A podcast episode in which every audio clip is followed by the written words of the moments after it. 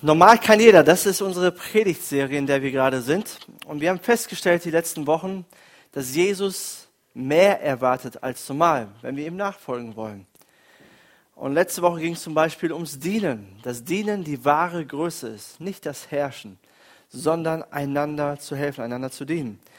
Wir haben über Gebet gehört, dass Jesus ehrliche Gebete erwartet von uns, über Nachfolge, dass wir ihm alles geben sollen. Und heute geht es um das Thema großzügig geben. Und wir werden feststellen, dass Jesus auch hier mehr erwartet als normal. Und ich möchte mit zwei Videos starten und dann geht es weiter. Du Papa, mhm. hier steht, ein Mann hat 55.555 Euro und kriegt dafür pro Jahr 1,1% Zinsen. Wie viel Geld hat er nach einem Jahr? Auf jeden Fall zu wenig. Bis zu 1,6% Zinsen plus 2% Bonus beim Postbank Aktivsparen. Unterm Strich zähle ich. Bei der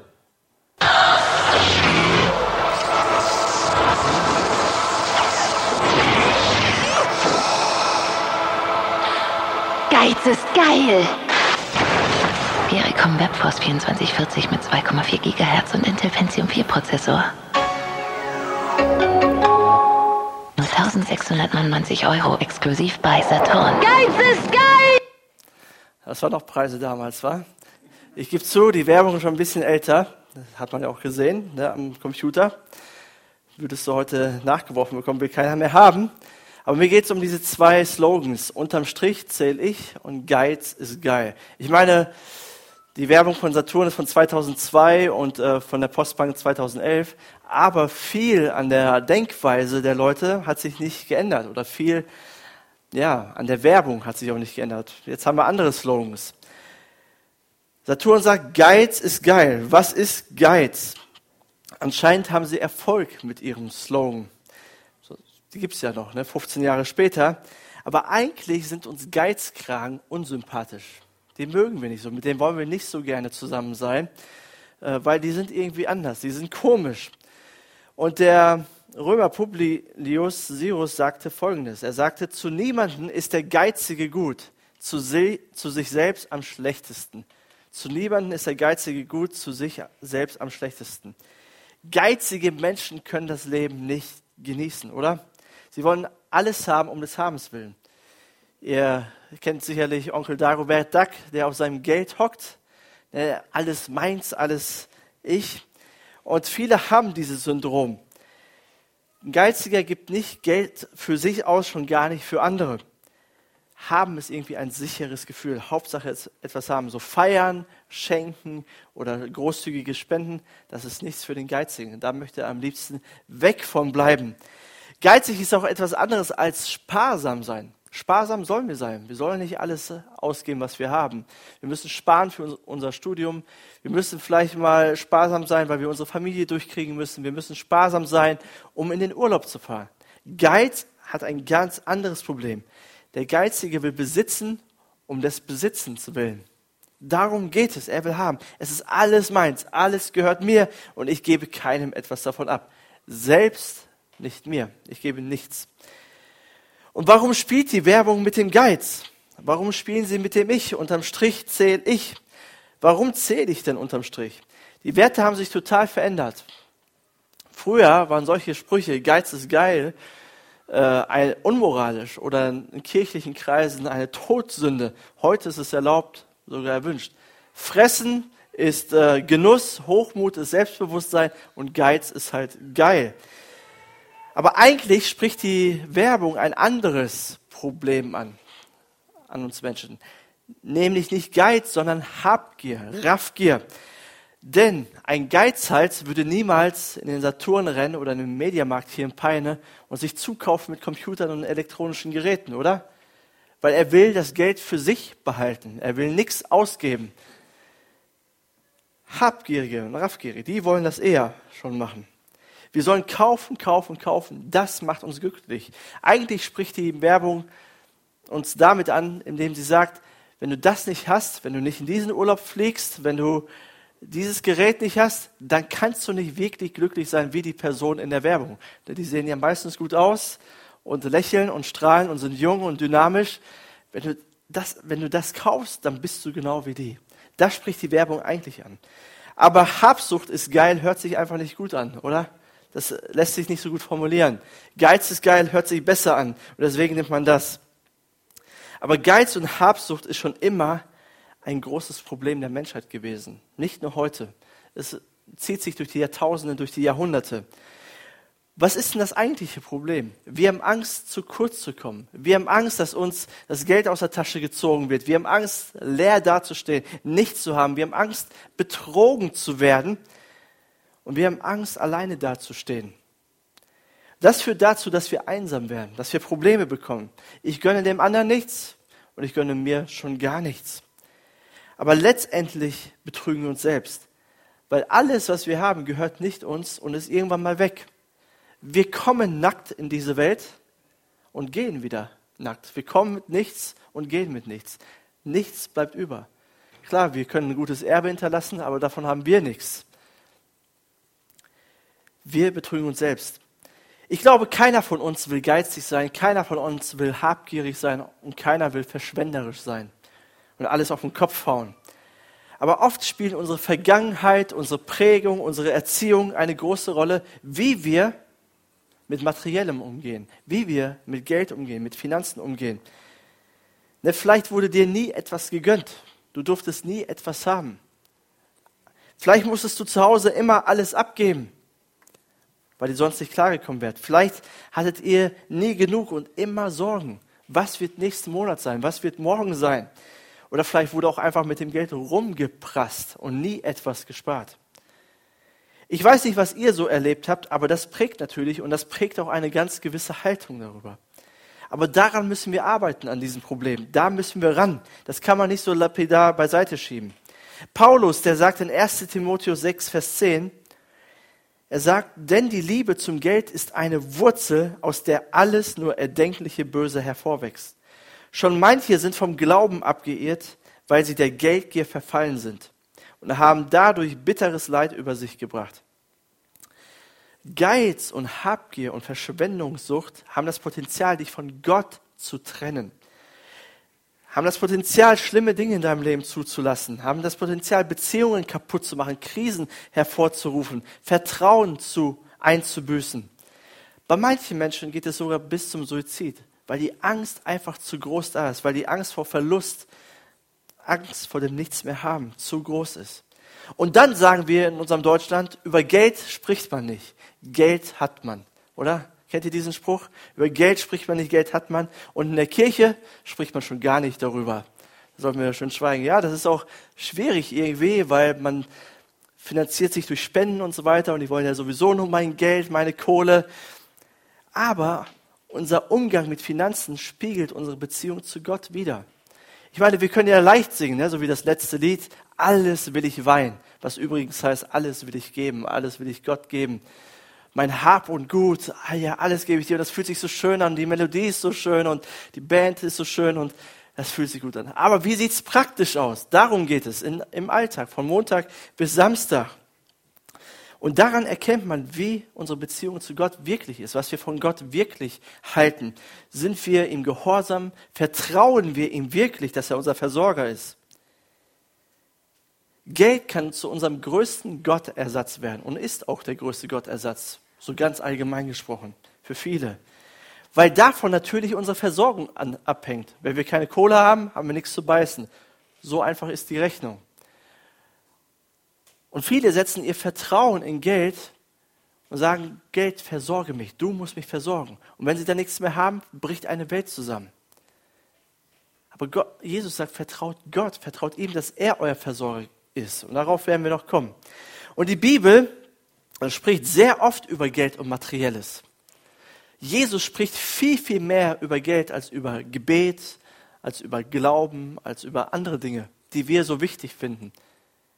Das ist interessant, ne? habe ich doch gewusst. Die Christen wollen nur mein Geld, ne? nur meine Kohle und Jesus auch. Gott will nur mein Geld. Aber warum spricht die Bibel davon so oft? Oder warum spricht Jesus sehr oft davon? Weil er ganz genau weiß, dass falscher Umgang mit Geld, das Geiz, das Habgier so viel kaputt machen kann in unserem Leben. Er wusste, dass diese ganze The Thematik Chaos in unser Leben bringt, schon über die Jahrtausende hinweg. Aber Gott möchte, dass du ein gutes Herz hast, dass du einen guten Charakter hast und dass du auch in diesem Bereich Veränderungen erfährst und den Segen Gottes erlebst. Und ich habe einen Bibeltext aus Markus mitgebracht. Wir sind hier gerade in der Predigtserie über, über das Markus-Evangelium. Und hier können wir sehr gut lernen, wie wir gesund und gut mit Finanzen umgehen können. Dass wir weder geizig sind, noch habgierig, noch verschwenderisch, sondern großzügig. Das ist das Gegenteil davon, großzügig zu sein. Und ich möchte den Bibeltext lesen. Der steht in Markus 12, Vers 41 bis 44. Dort heißt es, Jesus setzte sich in die Nähe des Opferkastens und sah zu, wie die Leute Geld hineinwarfen. Jesus war im Tempel und da gab es viele Opferkästen und er schaut sich das Ganze mal an. Es wäre doch cool, wenn wir das hier auch hätten, oder? Und jeder, so neben dir sitzt immer so eine Überwachungsperson, guck mal, was du so in die Kollekte wirfst. Machen wir nicht keine Sorge. Aber Jesus hatte keinen Stress damit. Er hat das einfach gemacht. Und dann sagt er, viele Reiche gaben große Summen. Doch dann kam eine arme Witwe und warf zwei kleine Kupfermünzen hinein. Das entspricht etwa einem Groschen. Da rief Jesus seine Jünger zu sich und sagte, ich versichere euch, diese arme Witwe hat mehr in den Opferkasten gelegt als alle anderen. Sie alle haben von ihrem Überfluss gegeben. Diese Frau aber, so arm sie ist, hat alles gegeben, was sie besaß. Alles, was sie zum Leben nötig hatte. Diese Geschichte hat mich schon immer bewegt. Da dachte ich, wow, das ist eine coole Geschichte und diese Witwe ist irgendwie ein Vorbild. Nur ich habe diese Geschichte nie so richtig verstanden. Ich habe schon verstanden, worum es geht und dass die Witwe arm ist und dass sie alles gibt, was sie hat und dass Jesus beeindruckt ist von ihr, offensichtlich. Aber ich habe mich immer gefragt, ja und was jetzt? Was nun? Was soll ich damit anfangen? Ähm, soll ich jetzt all mein Erspartes von der Bank heben und das irgendwie spenden, all mein Einkommen, alles mal weggeben und von der Hand in den Mund leben und nichts mehr haben? Will Jesus mir so etwas sagen? Das ist irgendwie schwierig. Die Witwe gibt einen Groschen. Und das sind etwa vier Euro heutzutage. Da kriegst du einen schönen Döner für, ne, hier in Peine. Und da hat sie eine Mahlzeit von. Und die gibt sie einfach weg. Nichts mehr über. Und Witwen waren damals in der sozialen Skala ganz unten. Meistens waren sie arm, bettelarm, sie hatten nichts. Wenn ihnen keiner was gegeben hat, keiner, keiner Almosen gegeben hat, dann hatte sie gar nichts. Und eigentlich tut sie etwas, was im ersten Blick etwas Verantwortungsloses ist. Denn man hätte ihr doch einen Tipp geben können, gib doch nicht alles, behalt doch wenigstens etwas, damit du ein bisschen was hast zum Leben. Ich meine, das ist doch dumm, was du machst, du gibst alles. Du brauchst doch irgendwie, musst auch die nächsten Tage überlegen, spa, überleben, spar doch etwas und dann kannst du was abgeben, so wie die Reichen das gemacht haben. So macht man das doch eigentlich. Aber ich glaube, sie tut nicht etwas Dummes. Ich glaube, von ihr können wir sehr viel lernen. Und am Ende werden wir überrascht sein, was wir von ihr lernen können. Ich habe drei Punkte für euch. Und äh, die lauten, gib alles, vertraue Gott und lebe großzügig. Darum geht es heute. Gib alles ist der erste Punkt. Die Witwe gibt alles, was sie hat. Das beeindruckt Jesus, das macht uns Angst. Wir haben ganz viele Fragezeichen. Was meint Jesus, wenn er alles von uns will? Ich glaube, Jesus meint Folgendes. Es, Jesus gibt ja seine berühmte Predigt, seine Bergpredigt. Und dort spricht er auch über Geld und Finanzen. Die finden wir im Matthäusevangelium. Und dort gibt es ein Vers. Und ich glaube, das ist der Kernvers, die Essenz des Christentums die Essenz der Nachfolge von Jesus Christus. Und er, die goldene Lebensregel, er sagt folgendes, in Matthäus 6, Vers 33. Er sagt, es soll euch zuerst um Gottes Reich und Gottes Gerechtigkeit gehen. Dann wird euch das Übrige alles dazugegeben. Das ist, glaube ich, der Schlüsselvers von allem bei Jesus. Wenn wir das danach trachten, haben wir alles verstanden, um was es Jesus geht. Vom Typ her bin ich jemand, der gerne gewinnt. Gibt es hier noch so Gewinnertypen, die gerne gewinnen? Ja, so ein paar im ersten Gottesdienst waren mehr, aber die gewinnen wollen. Aber ihr seid so christlich, so demütig, das ist ja gut. Nein, aber ich möchte gewinnen. Wenn ich spiele, ich, ich kann auch verlieren und äh, und lasse das über mich ergehen dann und gratuliere dem anderen auch. Aber wenn ich spiele, will ich gewinnen. Ob es Fußball ist, ob es Dart ist, ob es Kniffel ist, was ein Glücksspiel ist, ob es Gesellschaftsspiele sind. Wenn ich spiele, will ich gewinnen. Ich will der Erste sein. Na, und ich kann so Sätze wie zum Beispiel von dem Dortmunder Trainer Thomas Tuchel, die Dritter in der Liga geworden sind, Borussia Dortmund, und der dann sagt, ja, das war eine richtig gute Saison, wir haben unsere Ziele erreicht. Damit kann ich nicht viel anfangen. Ne, oder RB Leipzig sind Zweiter geworden, dann sagen sie, ja, wir sind gefühlt Meister, deutscher Meister geworden. Ja, gefühlt, aber ihr seid keine deutschen Meister. Weil für mich ist der Zweite, ist der Erste Verlierer. Und alle anderen, außer der Erste, sind Verlierer, die haben verloren.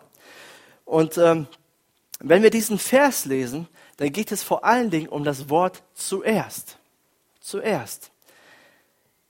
Das ist entscheidend. Gott will Erster in deinem Leben sein und er will Erster in meinem Leben sein und nichts weiter. Weil Gott hat dasselbe Motto.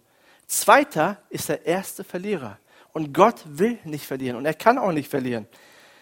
Ja, viele Christen würden sagen, ja, ich trachte nach dem Reich Gottes. Aber die Frage ist, trachtest du zuerst nach dem Reich Gottes? Geht es dir zuerst um das Reich Gottes oder ist das eher an zweiter, dritter, vierter Stelle? Darf Gott wirklich Nummer eins sein in deinem Leben? Darf er alles bestimmen? Darf er Chef sein? Darf er deine Kraft sein? Gott hat überhaupt kein Interesse daran, zweite Geige in deinem Leben zu spielen. Das macht er nicht mit. Das geht nicht. Das funktioniert nicht mit ihm. Was bedeutet das für unser Thema heute? Dieses, diesen Vers kannst du auf alle Themen anwenden. Aber was bedeutet das konkret heute, wenn es um ja, Großzügigkeit geht, um Materielles, um Finanzen? Woran denkst du zuerst, wenn du an deine Finanzen denkst? Denkst du an deine Rechnungen? Denkst du an deine Ausgaben? Denkst du an deine Versorgung? Denkst du an deinen Sparvertrag? Denkst du an deinen Kredit? Denkst du an deine Schulden? Woran denkst du zuerst? Oder denkst du zuerst an Gott?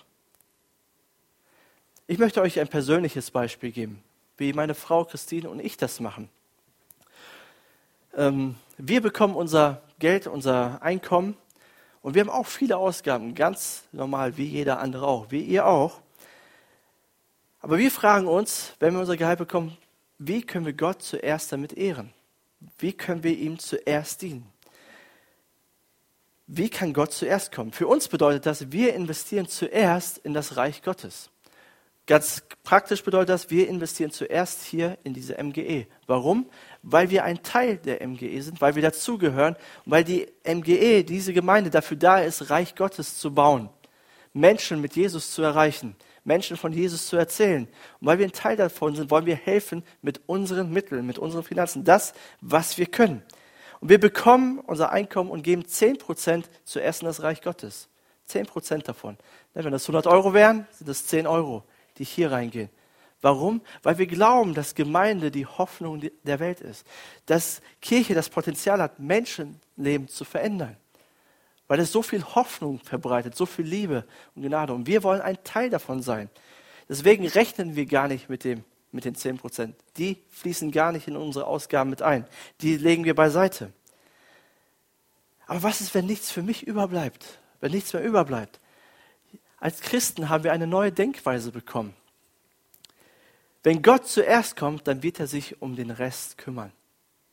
Das müssen wir glauben, das, daran müssen wir vertrauen, weil Jesus das gesagt hat. Er hat gesagt, trachtet zuerst nach dem Reich Gottes, dann wird euch alles andere hinzugetan werden. Wisst ihr, wenn wir erstmal, wir bekommen unser Gehalt und dann ziehen wir erstmal alle Rechnungen ab, alle Ausgaben ab, und dann schauen wir, was überbleibt. Und dann geben wir einen Teil an Gott oder in Gottes Reich. Wisst ihr, dann ist Gott nicht zuerst, dann ist Gott der allerletzte, im wahrsten Sinne des Wortes. Dann ist Gott der allerletzte im Bereich der Finanzen. Und das geht nach hinten los. Das wird Gott niemals langfristig segnen. Du wirst immer Probleme haben in deinem Leben. Ich meine, mir fällt es nicht so direkt zu sein, aber manchmal muss man das machen und direkt sein, weil ich will euch helfen. Ich will euch nicht euer Geld aus der Tasche ziehen, sondern ich will helfen, dass ihr ein gesegnetes und gutes Leben führen könnt, dass ihr den Segen Gottes erlebt. Wie kannst du das machen? Fang an, Gott an erster Stelle zu setzen. In dem speziellen Bereich. Du sollst Gott natürlich in allen Bereichen Nummer eins setzen, aber heute geht es um diesen Bereich. Und dann nimmst du 10% deines Einkommens und investierst das in die Gemeinde, wo du dein Zuhause hast. Muss nicht hier sein, das kann überall sein. Wo du zu Hause bist, wo du Reich Gottes baust. Und Christine und ich, wir haben das nie bereut, das so zu handhaben. Wir wurden immer tausendfach zurückgesegnet. Nicht nur durch Finanzen, sondern auch durch Freunde, durch Beziehungen, durch, äh, durch Möglichkeiten, durch Gaben, durch Talente, durch Freude, durch Zufriedenheit.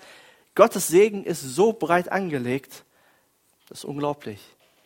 Und wenn du Gott an Nummer eins setzt, an erste Stelle setzt und das praktisch werden lässt, hey, du wirst merken, wie Gott dir Gutes tut, wie du selbst gesegnet bist. Der zweite Punkt ist, vertraue Gott. Die Witwe hatte ein großes Gottvertrauen, denn sie wusste nicht, was soll ich am nächsten Tag essen? Was soll ich heute Abend essen? Aber sie wusste, wenn ich Gott an Nummer eins setze, dann wird er sich um mich kümmern. Dann wird er mir das geben, was ich brauche. Sie war ein genügsamer und ein zufriedener Mensch. Sie war nicht geizig, sie war nicht habgierig, sie war genügsam. Sie wusste, Gott gibt mir das, was ich brauche.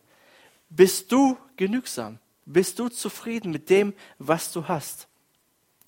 Es gibt so einen World Happiness Report, der zu jedem, es gibt diesen Weltglückstag.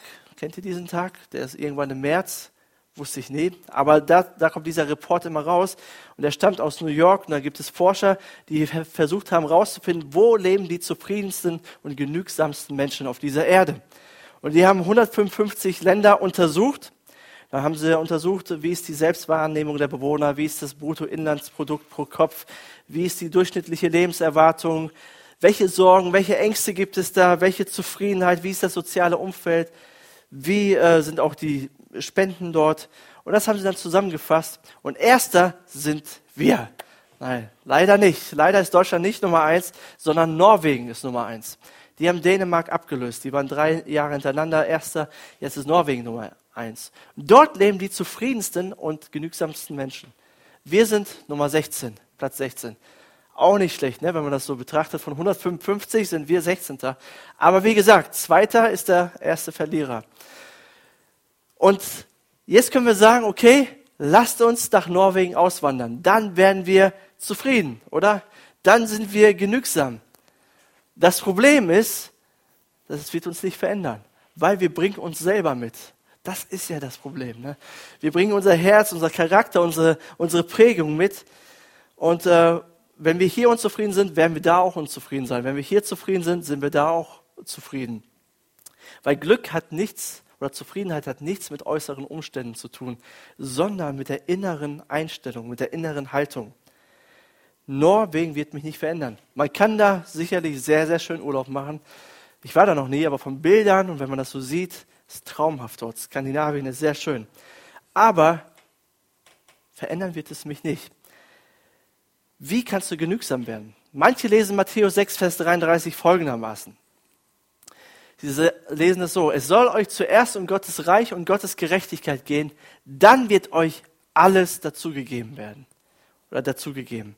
Das Wort alles ist super, oder? Boah, wenn Gott Nummer eins ist, dann gibt er mir alles, dann werde ich richtig reich. Da gibt er mir den besten Luxus und so. Aber eigentlich steht da Folgendes. Es soll euch zuerst um Gottes Reich und Gottes Gerechtigkeit gehen, dann wird euch das Übrige alles hinzugegeben werden. Oder dies alles oder das alles. Und was ist das Übrige alles? Dieser Vers steht hier im Kontext äh, von einer Predigt von Jesus, wo er über Geld und Materielles redet. Und in 6 Vers 25 sagt er, und deshalb sage ich euch, macht euch keine Sorgen um das, was ihr an Essen und Trinken zum Leben und an Kleidung für euren Körper braucht. Ist das Leben nicht wichtiger als die Nahrung und ist der Körper nicht wichtiger als die Kleidung? Und dann sagt er, setzt Gott an Nummer eins und ihr werdet dies alles bekommen. Das bedeutet, wenn Gott Nummer eins ist, dann wirst du nicht der reichste oder eines der reichsten Menschen der Welt, sondern wenn Gott Nummer eins ist, dann wird er sich um deine Grundbedürfnisse kümmern dann wird er sich um deine Kleidung, um dein Essen, um dein Trinken kümmern. Er wird dich versorgen. Das hat er versprochen. Du wirst erleben, wie Gott sich kümmert. Paulus sagt das so in 1 Timotheus 6, Vers 8. Wenn wir also Nahrung und Kleidung haben, soll uns das genügen. wenn wir Nahrung, wenn wir was zu essen haben und wenn wir etwas zum Anziehen haben, dann geht es uns gut. Dann soll das reichen. Wisst ihr, wir können nichts mitnehmen. Wir kommen nackt, wir gehen nackt. Die Frage ist, bist du bereit zu sagen, im Hier und Jetzt, heute, gerade jetzt, bin ich zufrieden mit dem, was ich gerade habe. Ich will zufrieden sein. Mein Fokus ist nicht das, was ich nicht habe, sondern das, was Gott mir bereits gegeben hat. Wir sind oft mangelorientiert, haben eine negative Perspektive. Jede einzelne Werbung schreit uns zu, nimm mich, kauf mich, dann bist du endlich glücklich. Aber Gott will dir klar machen, du darfst zufrieden sein. Du darfst genügsam sein. Du darfst dankbar sein. Dankbar, wie du geschaffen bist. Dankbar, welche Möglichkeiten du hast. Dankbar, wie du lebst. Du brauchst nicht das beste Auto, du brauchst nicht das teuerste Haus, du brauchst nicht den schönsten Urlaub und die besten Klamotten. Das brauchst du nicht, damit es dir gut geht. Wenn du dir das natürlich leisten kannst und wenn Gott trotzdem deine Nummer eins ist, wenn du trotzdem zuerst in das Reich Gottes investierst und wenn du dann noch Geld über hast, um in, in ein Ferrari zu investieren oder zu kaufen, herzlichen Glückwunsch, das gönne ich dir von Herzen. Und ich will dich kennenlernen natürlich und mit dir mal sprechen. Aber du brauchst das nicht. Du kannst auch mit weniger zufrieden sein. Und Gott hat nichts gegen Reichtum, überhaupt nicht. Wisst ihr warum nicht? Weil Gott selber reich ist. Ihm gehört alles. Er hat nichts dagegen, wenn wir großartige Dinge haben. Aber es geht um die Reihenfolge. Es geht um die Prioritäten, die wir haben. Aber vielleicht sagst du, ja, aber ich habe wirklich viel weniger als die anderen. Mir geht es wirklich nicht so gut. Ich glaube dir das und ich möchte dir heute Mut machen. Gott ist der Experte, aus wenig viel zu machen. Jesus hat 5000 Menschen mit zwei Broten und fünf Fischen gespeist. 5000 Menschen. Er hat aus wenig viel gemacht. Hey, kannst du ihm nicht vertrauen, dass Gott aus deinem wenigen viel machen kann? Schau nicht auf deinen Nachbarn, vergleich dich nicht mit anderen, sondern lebe zufrieden und gib Gott die Ehre mit dem, was du jetzt bereits hast. Sei treu mit den Dingen, die du jetzt hast und Gott wird dich mit allem anderen segnen. Gott segnet dich mit dem Rest. Paulus der viele Briefe im Neuen Testament geschrieben hat, der sagt Folgendes, und der hat eine sehr gesunde Einstellung da, dazu. Er sagt, ich sage das nicht etwa wegen der Entbehrungen, die ich zu ertragen hatte, denn ich habe gelernt, in jeder Lebenslage zufrieden zu sein. Ich weiß, was es heißt, sich einschränken zu müssen, und ich weiß, wie es ist, wenn alles im Überfluss zur Verfügung steht. Mit allem bin ich voll und ganz vertraut, satt zu sein und zu hungern, Überfluss zu haben zu haben und Entbehrungen zu ertragen. Paulus sagt, ich musste das lernen, zufrieden zu sein, genügsam zu sein. Ich habe viel gehabt, ich habe wenig gehabt, aber Zufriedenheit kommt nicht von viel oder wenig, zufrieden kommt von der inneren Einstellung. Und das müssen wir lernen. Und wenn Paulus das lernen musste, müssen wir das schon dreimal lernen. Und das ist auch nicht immer so leicht.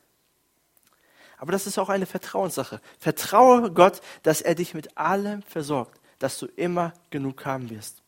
Und wenn wir das gelernt haben, dann wird Peine die attraktivste und zufriedenste Stadt auf der Welt, oder? Dann können sie nächstes Jahr hier hinkommen und sagen, hey, Peine so zufrieden, solche zufriedene Menschen habe ich ja noch nie erlebt. Aber es startet mit dir, es startet nicht mit dem anderen. Du musst anfangen. Der dritte und letzte Punkt ist, lebe großzügig. Die Witwe war sehr großzügig, sie gab alles. Sie sagte, Gott ist mir so wertvoll, der Tempel ist mir so wertvoll, ich gebe alles, was ich habe. Sie wollte ihren Teil dazu beitragen. John Wesley, ein bekannter Erweckungsprediger im 18. Jahrhundert, der hat mal eine Predigt über Finanzen gehalten. Und seine Predigt bestand aus drei Punkten. Er hat dann Folgendes gesagt. Er hat gesagt, verdiene so viel du kannst, spare so viel du kannst, gib so viel du kannst. Die drei Punkte. Und die Predigt war deswegen so legendär, weil dort ein reicher Mann unter den Zuhörern war. Und bei den ersten Punkten hat er gesagt, yes, genau das ist es. Genauso wird man reich. Und so wird man auch tatsächlich reich. Man muss viel verdienen, sich, sich gut präsentieren können, gut, gute Einnahmen haben, aber nicht alles ausgeben, sparen. Aber im dritten Punkt hat er dann gesagt, jetzt hast du es versaut. Jetzt ist seine Predigt nicht mehr so gut, wie sie vorher war. Und warum fällt es uns so schwer, großzügig zu sein. Warum fällt es uns so schwer zu geben? Ich nehme mal an, jeder von uns liebt Geschenke, oder? Wir lieben es, beschenkt zu werden. Wir lieben es zu nehmen. Wir lieben es, Gäste zu sein und uns verwöhnen zu lassen. Aber wenn es darum geht, selber Gastgeber zu sein, ähm, selber zu schenken, selber etwas zu geben, sei es privat, sei es als Gemeinde, dann wird es irgendwie unbequem. Da zucken wir zusammen. In Sprüche 11, Vers 25 steht, dem Großzügigen geht es gut und er ist zufrieden. Wer anderen hilft, dem wird selbst geholfen werden. Dem Großzügigen geht es gut und er ist zufrieden. Du wirst zufrieden, wenn du anfängst, großzügig zu sein, zu leben. Geizigen Menschen geht es nicht gut, weil sie gönnen sich nichts, sie gönnen anderen nichts. Und Freunde, so kann man nicht leben, oder? Das geht doch nicht. Du machst alle Beziehungen kaputt. Du kannst auch nicht habgierig sein und zufrieden sein. Das funktioniert nicht. Weil Großzügigkeit kommt irgendwann mal zurück. Man sieht sich immer zweimal oder dreimal im Leben. Das haben nicht nur Christen festgestellt, sondern säkulare Menschen, ganz normale Menschen. Das ist ein Naturgesetz. Ne, wenn du Bücher darüber liest, zum Beispiel, wie man reich werden kann, und ich lese sowas gerne, das inspiriert mich, aber da gibt es immer so ein Kapitel darüber, großzügig zu sein. Ja, die sagen jetzt nicht, investiere in das Reich Gottes, weil die halt meistens nicht Christen sind, sondern die sagen, spende an karitative äh, Vereine und so weiter sei großzügig, behalte nicht alles, was du hast, sondern gebe großzügig, gebe viel. Und du wirst merken, wie dein Wohlstand steigt. Ungefähr, so heißt das. Das sagen säkulare Menschen. Und wir Christen können auch, unseren, wir wissen das aus der Bibel. Jesus hat das schon gesagt. Sei großzügig und du wirst merken, das kommt zurück. Das ist ein Naturgesetz. Wir, gute Wirtschaftsbosse und Chefs geben gerne weg, weil sie wissen, sie haben etwas davon. Es kommt zurück. Bist du großzügig? Gerhard Stegen, Ter Stegen hat Folgendes, Folgendes gesagt. Er hat gesagt, reich ist, wer viel hat, reicher ist, wer wenig braucht, am reichsten ist, wer viel gibt. Und ich möchte euch ein paar einfache Tipps geben, wie ihr Großzügigkeit leben könnt, wie ihr die ersten Schritte machen könnt. Und es geht viel, viel mehr als um Finanzen. Es geht nicht nur ums Geld. Du kannst großzügig in anderen Bereichen sein. Zum Beispiel lade mal jemanden zum Essen nach Hause ein. Jemanden, den du vielleicht noch nicht kennst. Oder lade jemanden in ein Restaurant ein und bezahl du das Essen. Also nicht nur einladen, sondern auch die Rechnung bezahlen. Oder gib jemanden in der Firma einen Kaffee aus. Einfach so. Oder bring mal Kuchen mit oder Schnittchen und so weiter, auch wenn du nicht Geburtstag hast. Und gib deinen Kollegen mal was aus. Gib Komplimente weiter. Sei großzügig mit Lob. Damit kann man auch großzügig sein. Sag mal Danke. Das ist auch hilfreich. Und nicht nur einmal, sondern öfter. Großzügig bist du auch, wenn du ehrenamtlich tätig bist. Das ist echt stark an alle, die das tun. Ob es hier ist, der MG oder woanders in anderen sozialen Werken. Vielen Dank dafür. Ihr seid die Besten. Ihr seid großzügig. Fang einfach an, in den Bereichen großzügig zu sein. Und du wirst merken, wie deine, dein, äh, dein äh, Freudepegel steigt. Wie du glücklicher wirst. Wie du zufriedener bist, wirst. Die glücklichsten Menschen sind die, die gerne geben die gerne helfen. Was bist du bereit zu investieren? Was bist du bereit aufzuopfern? Ich weiß nicht, welche Haltung du hast zu Geld. Ich weiß nicht, welche halt, Haltung du hast zu Materiellen und so weiter. Ich weiß nicht, ob du dich angesprochen fühlst, aber ich glaube schon, weil jeder von uns fühlt sich angesprochen oder jedem betrifft das Thema, weil jeder hat damit zu tun, tagtäglich. Und ich wünsche mir für dich, dass du ehrlich reflektieren kannst und dass du Schritte einleitest und sagst, okay, wenn du bis jetzt vielleicht nicht richtig gelebt hast, sagst, okay, ich will anders leben, ich will großzügig sein, ich will etwas ändern. Und ich möchte dir nicht das Geld aus der Tasche ziehen, ich möchte dir nur helfen, ein gutes Leben zu haben, gesegnet zu sein, dass es dir gut geht. Wisst ihr, Geiz ist nicht geil. Geiz ist blöd. Habgier ist eklig. Und verschwenderisch sein ist dumm. Das sind keine guten Slogans. Und unterm Strich zähle ich, das ist auch Quatsch. Das ist gelogen, das ist nicht wahr. Das ist nur ein Lockmittel. Wisst ihr, warum Jesus von dieser Witwe so beeindruckt war? Oder warum diese Witwe ein Beispiel ist für Jesus? Weil er sich selbst in dieser Witwe sieht und die Liebe Gottes. Die Witwe ist eigentlich ein Bild auf Jesus hin. Was meine ich damit? Jesus ist derjenige, der sein letztes Hemd für dich gibt am Kreuz. Der wirklich alles gibt und nichts mehr zurückhält. Der am Kreuz stirbt und sein Lösegeld bezahlt für dich. der keinen Cent mehr übrig behält, damit du frei werden kannst, damit ich frei werden kann. Jesus gibt alles für dich. Er gibt alles auf. Jesus ist derjenige, der komplett nach dem Reich Gottes getrachtet hat. Bei dem Gott oder der Wille Gottes Nummer eins war in seinem Leben. Priorität Nummer eins. Er wird arm, damit wir reich werden können. Jesus gibt alles für dich und für mich. Er ist derjenige, der seinem Vater vollkommen vertraut in seiner dunkelsten Stunde, wo er große Angst hatte. Er geht ans Kreuz im Vertrauen darauf, dass er den Tod besiegen wird, dass er uns Menschen befreien wird und dass er belohnt wird von seinem Vater im Himmel. Er weiß, der Vater im Himmel wird ihn nicht im Stich lassen und wird sich um ihn kümmern. Jesus ist der großzügigste von allen. Er beschenkt uns mit so vielen Dingen, nicht nur materiellen, aber mit Beziehungen, mit Freude, mit Möglichkeiten, mit, mit Spaß, mit all den Dingen, die schenkt er uns großzügig und freiwillig. Er ist der Grund, warum wir Gott alles geben können, warum wir ihm komplett vertrauen können und warum wir großzügig sein können. Wisst ihr, Jesus ist vertrauenswürdig. Er lässt uns nicht im Stich. Er kümmert sich um uns. Das hat er ein für alle Mal am Kreuz bewiesen. Er ist am Kreuz für dich gestorben. Ich meine, wer macht das? Das ist doch unlogisch. Und wenn er am Kreuz für dich stirbt, weil er dich so sehr liebt, dann wird er sich doch um den Rest kümmern bei dir der wird, wirst du immer genug haben, mehr als genug. Du brauchst nicht mehr habgierig sein, du brauchst nicht geizig sein, du brauchst nicht verschwenderisch sein. Warum? Weil Gott dich von ganzem Herzen liebt und weil er sich um dich kümmert und für dich sorgt. Wenn er die Nummer eins ist in deinem Leben. Das ist meine Motivation und von meiner Frau auch, zehn Prozent unseres Einkommens hier zu investieren. Unsere Motivation ist nicht, ich muss das machen und es steht in der Bibel und ich bin gezwungen, wenn ich das nicht mache, bin ich ein schlechter Pastor oder dann habe ich hier nichts zu suchen. Meine Motivation ist auch nicht, ich habe Angst vor Gott, komme ich in die Hölle oder irgendwas. Denn meine Motivation ist Gottes Liebe. Das ist das Einzige, was verändert. Das Einzige, was meine Motivation ist, seine Liebe, weil er mir alles gegeben hat, weil der Himmel auf mich wartet, weil ich irgendwann eines der reichsten Menschen der Welt sein werde, wenn ich hier aber da. Das wartet auf mich. Das ist meine Motivation. Und das sollte auch deine Motivation sein. Nicht aus Zwang, nicht aus Druck. Deswegen ist hier alles freiwillig. Deswegen kontrollieren wir das nicht und sagen, hey, du musst jetzt aber, jetzt mach mal, ne?